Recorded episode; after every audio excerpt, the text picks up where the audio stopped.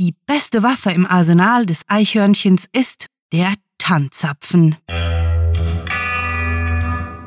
Willkommen zum Cluecast.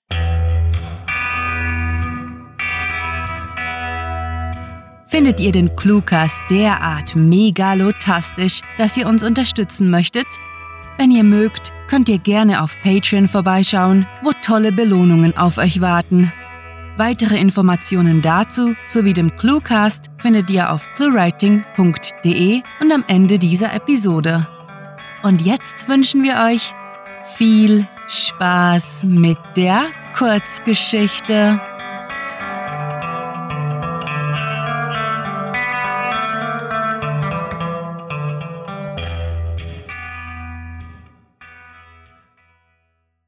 Winter im Tonstudio.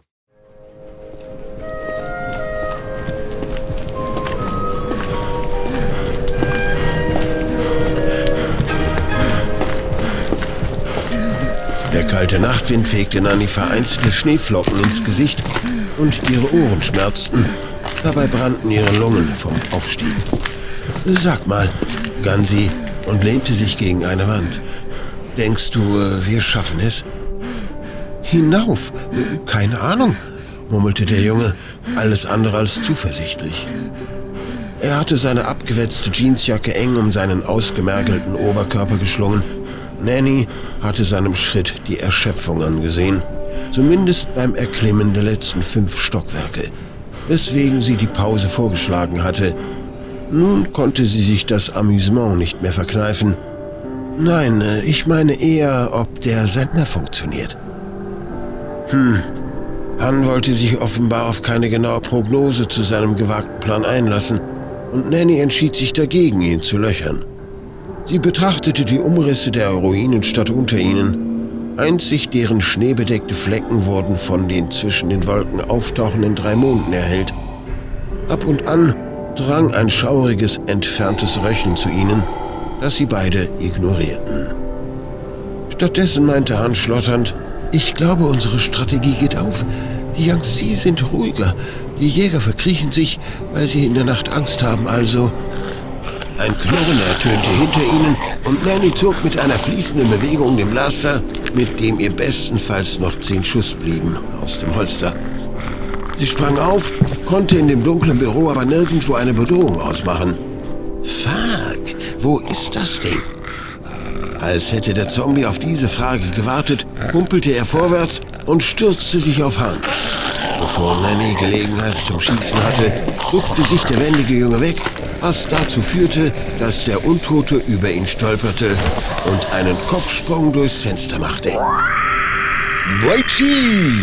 brüllte Han den Zombie aus dem 40. Stock hinterher und Nanny verkniff sich ein Lachen. Dann gewann ihre vernünftige Seite wieder die Oberhand. Psst, hast du sie noch alle? Du wächst die ganze Stadt auf und lockst deine Dingsbumsens im Haus an. Dingsbumsens? Er starrte sie einige Sekunden an, bis sich seine Miene erhellte. Meinst du Yangchi? Mir egal, wie du sie nennst. Was ich nicht essen kann und was uns essen will, ist ein Feind, meinte sie versöhnlich. Okay, weiter. Wir haben nur noch 17 Stockwerke vor uns. Nur, ich hasse mein Leben, seufzte Hahn und erhob sich. Scheiß Apokalypse.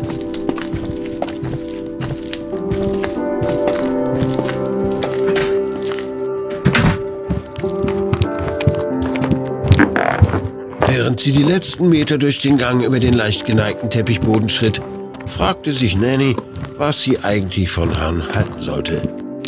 In den letzten Wochen hatte sie ihn genauer beobachtet.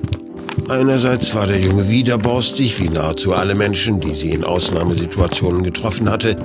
Andererseits wirkte er eingeschüchtert. Diese Zweiseitigkeit gab ihr Rätsel auf und ließ sie mit sich hadern. Vielleicht lag es an seinem Alter, vielleicht an der Chance auf eine Fluchtmöglichkeit, vielleicht auch... Hey, träumst du? tischte Hahn grinsend. Wir sind bald da.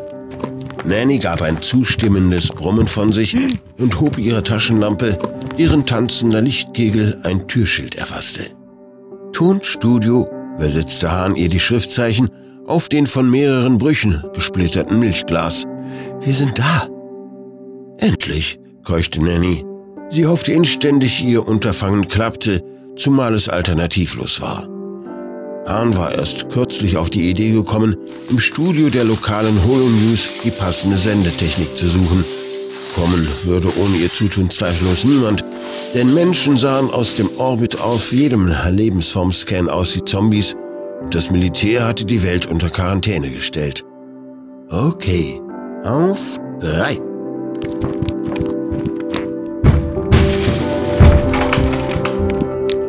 Als erstes leuchtete Nanny jeden Winkel des Raumes mit ihrer Taschenlampe aus und fand außer unzähligen Geräten nichts.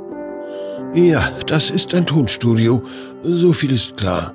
Bist du sicher, dass wir das nötige Equipment auftreiben können? Einzig die Uneinheitlichkeit der Anlagen könnte heikel werden. Viel Tech wird kaputt sein und wir müssen mit dem arbeiten, was wir kriegen. Dafür können wir das ganze Gebäude als Antenne benutzen, also sollten wir durchkommen. Damit deutete er auf die großen vertikalen Eisenträger, die durch den Zerfall freigelegt worden waren. Passt. Nanny stellte ihren Rucksack auf einen verschraubten Tisch. Ich versuche mal die Kontrollen über das Notstromaggregat zu finden.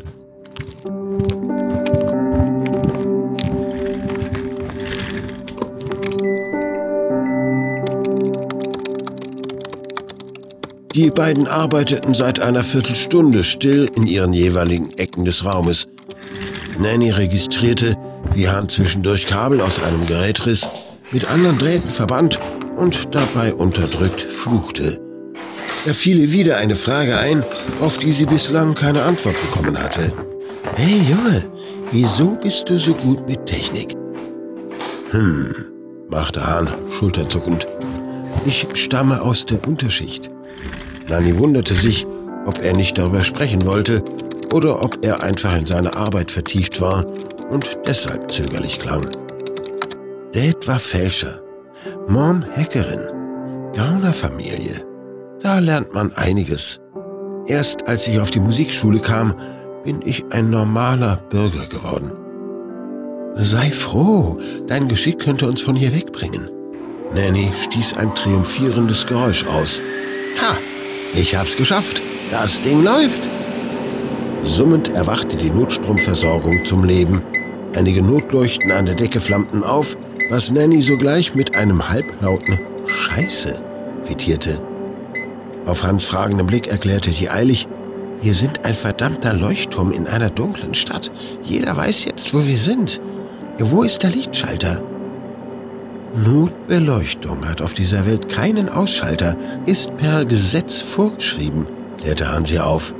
Solange wir Strom zum Senden brauchen, sieht uns die ganze Stadt. Immerhin reagieren die Yangtze nicht auf elektrische Beleuchtung, die Jäger hingegen. Ich hasse die Apokalypse, ich Tsunami. Egal wie gewitzt die Jäger sind, das Haus ist voll von deinen Dingsbumsens und die wissen nicht, welches Treppenhaus wir benutzt haben also hätten die Ewigkeiten, um hochzukommen.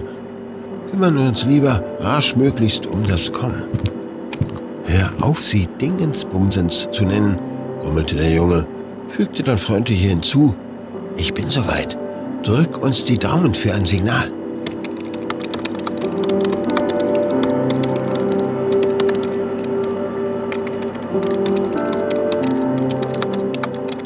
Nanny war kurz davor aufzugeben. Bereits ein Dutzend Mal hatten sie erfolglos versucht, zur Außenwelt durchzukommen. Komm schon, schwor sie die Technik. Langsam wurde ihr unwohl. Jemand käme, das war klar. Jedoch hegte sie den Verdacht, anstelle von allfälligen Rettern wären es Jäger oder diese Wiedergänger, denen Han einen unaussprechlichen Namen gab.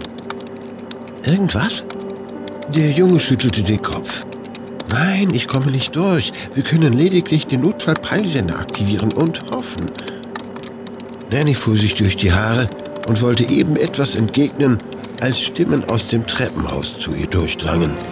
Shit, sie kommen, warnte sie leise und bedeutete ihm, sich zu ducken. Jemand war vor der Tür zu ihrem Stockwerk angelangt und keifte etwas, das Nanny chinesisch vorkam. Hilfesuchend wandte sie sich zu Hahn um der sich neben einem Tisch versteckte und flüsterte, Sie sagen, wir sollen uns ergeben oder Sie jagen Wellen von Yangshi zu uns hoch, bis sich das Problem von selbst erledigt. Sag ihnen, sie hielt inne, überlegte angestrengt, dann lächelte sie finster. Sag ihnen, wenn sie nicht abhauen, sprengen wir sie ins Nimmerland. Haben wir überhaupt? Sag es einfach, Junge, vertrau mir, fiel sie ihm ins Wort und nahm das Energiemagazin aus ihrem Blaster. Ich habe hier und da auch ein paar Tricks gelernt. Hahn tat wie ihm geheißen, aber sein Kontra wurde mit einem spöttischen Lachen kommentiert. Sie kommen, wisperte er. Ach, scheiß drauf! Nani verband fatalistisch die beiden Kontakte des Energiemagazins mit einem Stück Draht und warf es durch den einen spaltbreit geöffneten Zugang ins Treppenhaus, bevor sie zu Hahn in Deckung kroch.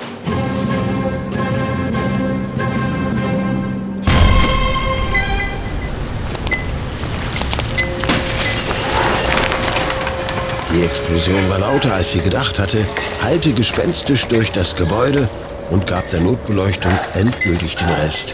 Die Druckwelle ließ verschiedene kleine Gegenstände aus den geborstenen Fenstern segeln. Nanny sprang sofort auf und griff sich das nächste Ding, einen schweren Kristall, wahrscheinlich ein Briefbeschwerer oder sentimentales Kinkerlätzchen eines Radiomoderators. Sie war bereit, allem, was durch die Tür kam, den Schädel zu zertrümmern fand es allerdings schwer, ihre Augen wieder an die Dunkelheit zu gewöhnen, weshalb sie sich hauptsächlich auf ihr Gehör verlassen musste. Aus dem Treppenhaus war nichts zu vernehmen. Hinter ihr erklang nur der schwere Atem ihres Begleiters. Scheiße, du hast ja alle umgebracht. Was hast du denn erwartet? konterte Nanny gleichgültig. Hätte ich ihnen Kekse backen sollen? Sie verstummte. Weißt du das? Ohne auf eine Antwort zu warten, rannte sie zum Fenster und schrie frohlockend, da sie die Lichter über ihnen am Himmel erkannte. Jemand hatte ihren Notruf tatsächlich empfangen und war gekommen. Der eisige Wind, welcher ihr vorhin in den Lungen gebrannt hatte, kam ihr dank dem Adrenalin bestenfalls noch wie eine leichte Brise vor, die ihr Hart zerzauste. Han trat neben sie und sie wusste, er würde sie von nun an immer als Killerin in Erinnerung behalten. Nur war das egal. Hauptsache, sie hatte ihm das Leben gerettet.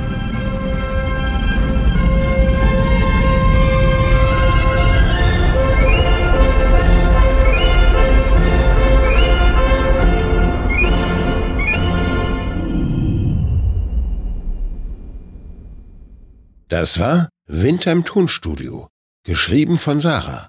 Für euch gelesen hat Werner Wilkening. Diese Kurzgeschichte spielte am vorgegebenen Setting Tonstudio und beinhaltete die Clues Fälscher, Zweiseitigkeit, Kristall, Gang und Uneinheitlichkeit. Da sind wir wieder zurück aus der wundersamen Welt des Cluecast. Und wenn ihr bei uns bleibt, könnt ihr eine ganze Menge über unser Projekt hören. In unserem Shop findet ihr nicht nur megalotastische T-Shirts, sondern ebenso Kaffee- und Teetassen, die für jeden Anlass passen. Ob ihr übermüdet oder ein Teenager seid, wir haben den richtigen Flüssigkeitsbehälter für euch. Mit der Tasse auf dem Tisch könnt ihr übrigens literarisches Roulette spielen, denn wir haben auf unserer Seite einen Zufallsgenerator, der euch eine Cluecast-Episode aus unserer Sammlung vorschlägt. Probiert es aus und seht, was für einen Hörspaß ihr gewinnt. Apropos gewinnen, es gibt da etwas, mit dem alle gewinnen.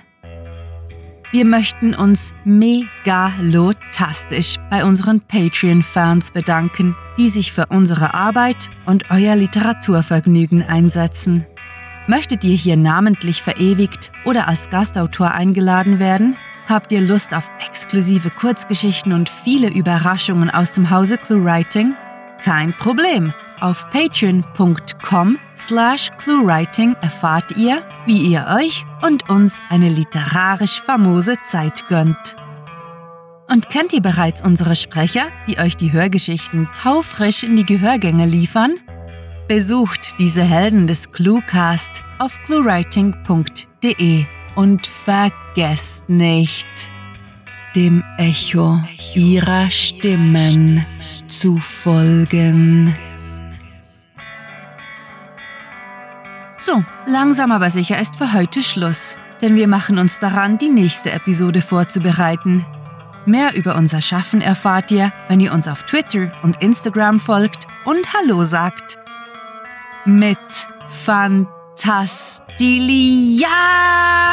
fantastiliardischem Dank fürs Zuhören und den besten Wünschen. Eure Cluecaster.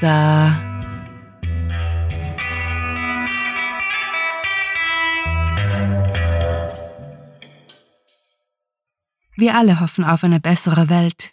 Die wird es aber erst geben, wenn ClueWriting die Weltherrschaft hat. Also strengt euch mal an. Der Cluecast ist eine Produktion der Literaturplattform ClueWriting.